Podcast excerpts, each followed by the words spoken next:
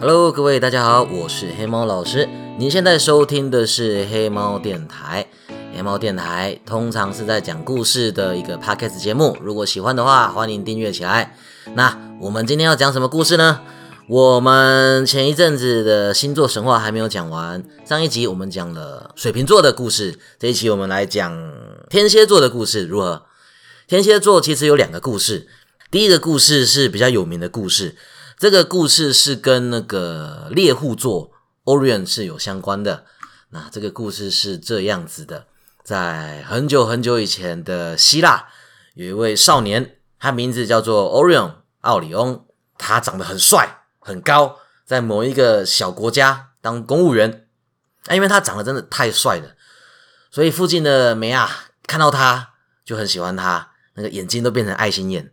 上班时间都会找借口跑去跟他聊天，下班的时候呢，他们也会跟欧瑞恩去约会。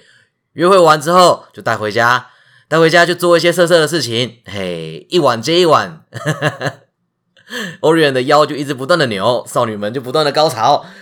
这样子，Orion 做出了口碑之后，别说人类了，连精灵、连女神都找他约炮。Orion 就这样子荒淫度日，开心的过生活。直到有一天，Orion 早上，他家的门被一脚踹开，砰一声，然后一群士兵冲进来，把他抓起来，把他像蚂蚱一样绑起来，押到皇宫。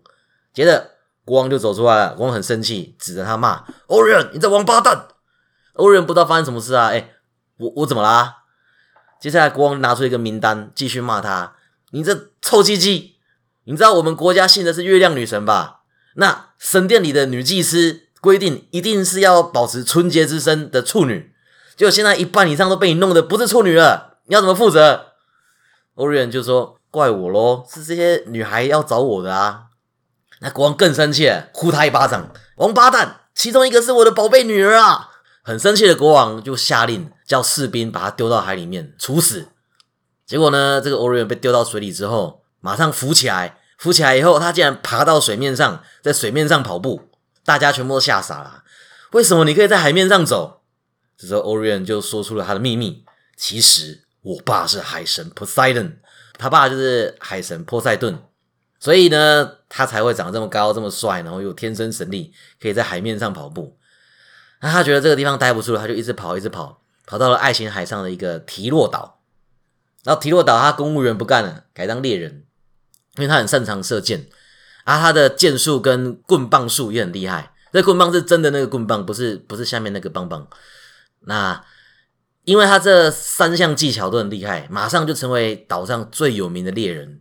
那有一次呢，欧瑞人在村庄的小酒吧一边把妹一边喝酒，他就跟那梅亚讲：“跟你讲啊。”我就是这世界上最厉害的猎人，要是我认真起来的话，连我自己都怕哦。到时候整个地球上所有的动物都会被我猎完。旁边的梅亚听了就小鹿乱撞。哦，欧利翁你好厉害哦！可是这句话被另外一个女的听到了。这个女的是全地球最强的女的，其实严格说来，她就是地球本人，她是大地女神盖亚，也就是万物的起点，也就是宙斯他阿妈。那盖亚听到欧瑞恩说要猎光全世界的动物，他就很生气。什么？竟然要杀光我的动物们？怎么可以？盖亚怒火攻心，拿出他的手机打电话给他最强的刺客。这个刺客就是天蝎。天蝎是盖亚的孩子，他不是神，可他是神刺客。他常常接受天神的委托去暗杀基巴人。那盖亚就跟天蝎讲说：“好，这次的目标就是那一个帅哥。”天蝎看了一眼，就说：“好，我明白了。”当天晚上，天蝎就摸进了欧瑞恩的房间，伸出他的尾遮，给欧瑞恩来了一发。这一发超猛，充满剧毒。欧瑞恩还没有发现自己被蛰，就已经中毒死掉了。暗杀的过程干净利落。接着，天蝎就回到盖亚身边，报告女神任务完成。那女神很开心，就说：“好，谢谢，干得不错，Good job！我在星空上帮你安排了一间豪宅。”你以后就住那边吧。于是天蝎就住进了黄道十二宫，成为了天蝎座。那这个故事还没有完。欧瑞他死了之后呢，他爸 Poseidon 就跑去把他复活，然后跟他讲说：“儿子啊，地球太危险了，我看你还是跟我到天上去吧。”所以欧瑞就跟他爸一起来到了奥林帕斯的天空，然后欧瑞就成为了猎户座。但是呢，就算他成为了一个星座，欧瑞恩还是很怕天蝎，所以只要天蝎座还在天空，猎户座他就不敢出现。这两个星座不会同时出现在天上。那这个故事也告诉我们，高富帅啊不一定有好下场啊，那个渣男啊要小心一点。然后大家也要小心天蝎，专杀鸡巴人。啊，这就是天蝎的第一个故事。其实我很喜欢蝎子，诶，以前小时候养蝎子，我以前小时候养了一只黄金蝎，我叫它那个胖胖。那个时候应该是我国小六年级吧，我那个时候在那个水族馆看到有黄金蝎，我就觉得哇好帅。那因为黄金蝎它的那个毒性没有很强，不会很危险，所以就我就觉得说好养这个应该不会把我自己弄死，我就把它买回家。那它喂那个面包虫，结果我养一段时间后，有一天我的蝎子进化了，我真的第一次知道原来蝎子会进化，就是我把蝎子养在那个玻璃缸。然后有一天回来，我的蝎子它进化成一只很胖的壁虎，对，就壁虎。我也不知道为什么蝎子会进化成壁虎，反正它就变成一只很胖的壁虎。那反正我想说，好啦，进化就进化了，我还是叫它胖胖。反正他们吃一样是面包虫，我就开始改养壁虎。后来壁虎因为晚上会叫，南部的壁虎晚上会叫，我妈嫌吵就把它去丢掉，我就失去了我的胖胖。不过之后我还是很喜欢蝎子。我之之后那个时候有一个很红的游戏，我相信大家应该都知道，可能很多人也有玩过，叫做《英雄联盟》。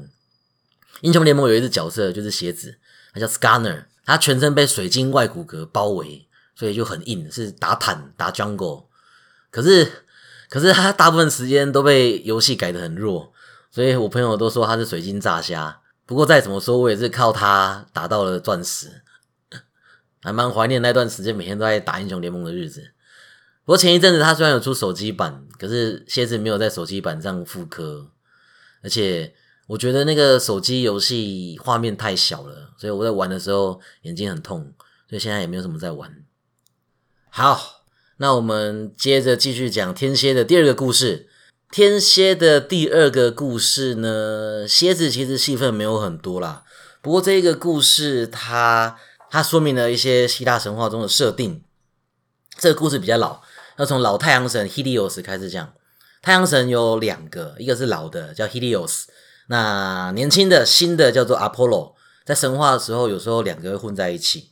我们现在讲的是 Helios，他以前呢在埃及跟一个女精灵谈恋爱，他们热恋期间呢天天夜战，天天打炮。最后总共是生了七个女儿跟一个儿子，生了一堆小孩后，太阳神就回希腊了，留下女精灵一个人抚养孩子，真的是有够渣男。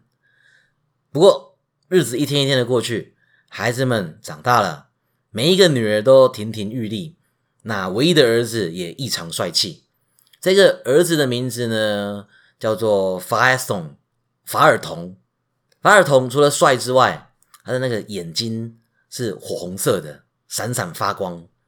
那他妈妈从小就告诉他：“你爸是太阳神哦。”所以他就很摇摆。每次看到同学，他就那边炫耀：“哎，你知道我爸是谁吗？我爸太阳神啦！”邻居小孩每天听都觉得很烦，就呛他：“少来！是的话拿出证据啊！”哼，我看是你妈骗你吧。那法尔同听了就很不甘心，很难过，回去找妈妈哭哭。妈，我爸真的太阳神吗？他妈也回他，当然啦，不然你自己去太阳神殿问他啦。从此，法尔同就踏上了寻找父亲的旅程。他找了很久，最后终于找到了金光闪闪、金碧辉煌的太阳神殿。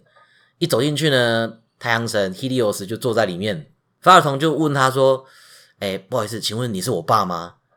太阳神看到他，看了一下，看了那个眼睛，就说：“嗯，对我是你爸。”接着，法尔同再问：“那你可以证明吗？”那太阳神也是傻眼了，哇！我都已经承认了，你还要我怎么证明？是怎样？现在是要验 DNA 还是验 NBA？他看了看他儿子，可是他想一想，当初呢，他对他妈事后不理，完全没有尽到父亲的责任，所以他就，唉，好啦，百分之百是真的。不信的话，我现在就对冥河发誓。冥河是当时希腊发誓的对象，你要是对冥河发誓，然后你违背你的诺言，你就从此再也不能讲话。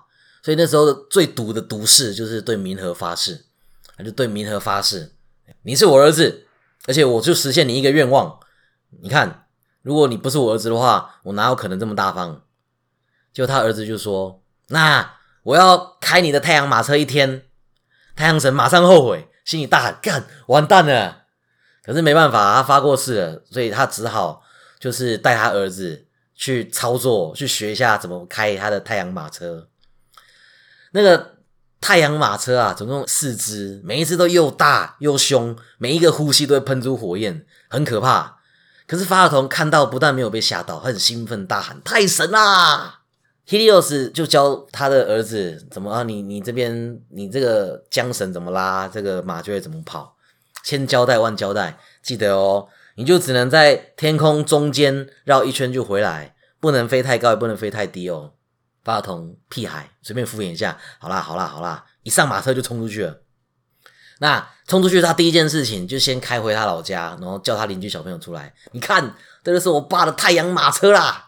然后邻居们就目瞪口呆，法童看到他们这样子就超爽，爽到忘记他爸跟他说的话。就在这个天空中到处飙车，那太阳神马也觉得很奇怪，诶，怎么今天路线不一样？回头看，嗯，开车的人不是太阳神，是一个屁孩，马就生气了，一瞬间油门吹到底，直直往上冲出天际。他法童就是吓到啊，然后那个身子就乱拉，太阳战车就是横冲直撞，在星星之间乱窜，直直的往十二宫的天蝎座冲过去。天蝎就在里面，就是划手机，听到外面很吵，就探头一下看，哎，发生什么事？就哇靠，不得了！一台烈火战车往他家冲过来，天蝎马上进入战斗模式，把他锋利的巨钳亮出来，接着伸出他绝对致命的尾遮，冲上去准备迎敌。那法统看到了，吓个半死，就尖叫：“不要杀我！”放掉了手中的缰绳，跳到后座去。天蝎就冲上去要攻击。太阳神马看到了，马上闪躲，一百八十度甩尾之后，太阳马车就直直的往地面俯冲，冲到地表，整个大地陷入火海，地面上的万物全部被焚烧。那个地方就是非洲，本来是森林的，全全部被烧成沙漠。本来上面很多人，全部被烤焦变成黑人，然后全部的人本来是执法，全部又是被烫成自然卷。那奥林帕斯的众神呢，看到这个浩劫越来越严重。赶快通报老大宙斯！宙斯一看，哇，有人在乱，马上抄起闪电标枪，一枪劈下去，法统当场死亡，掉到了意大利的河里面。好，故事结束。这就是天蝎座的第二个故事。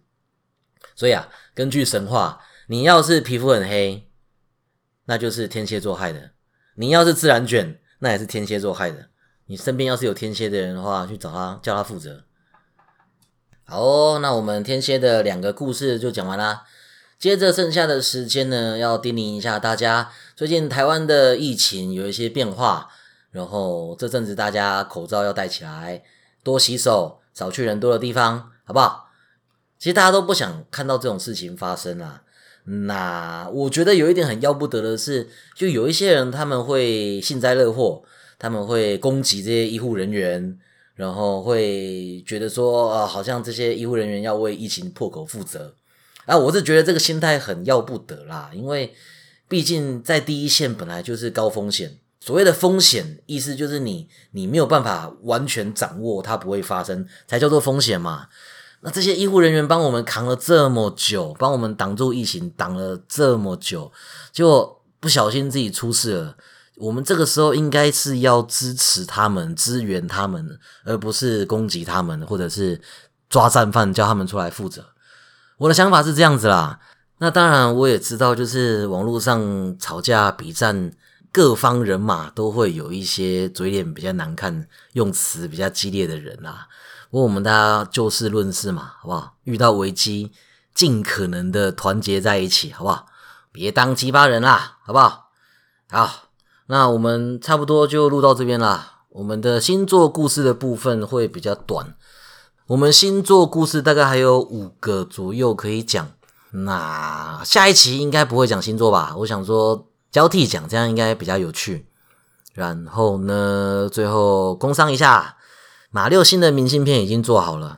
那这一次，你只要在蜂王世家有买任何东西，备注黑猫派来的，或者是写马六派来的，你就会得到两张马六的贺岁明信片，还有两张马六的万用小卡。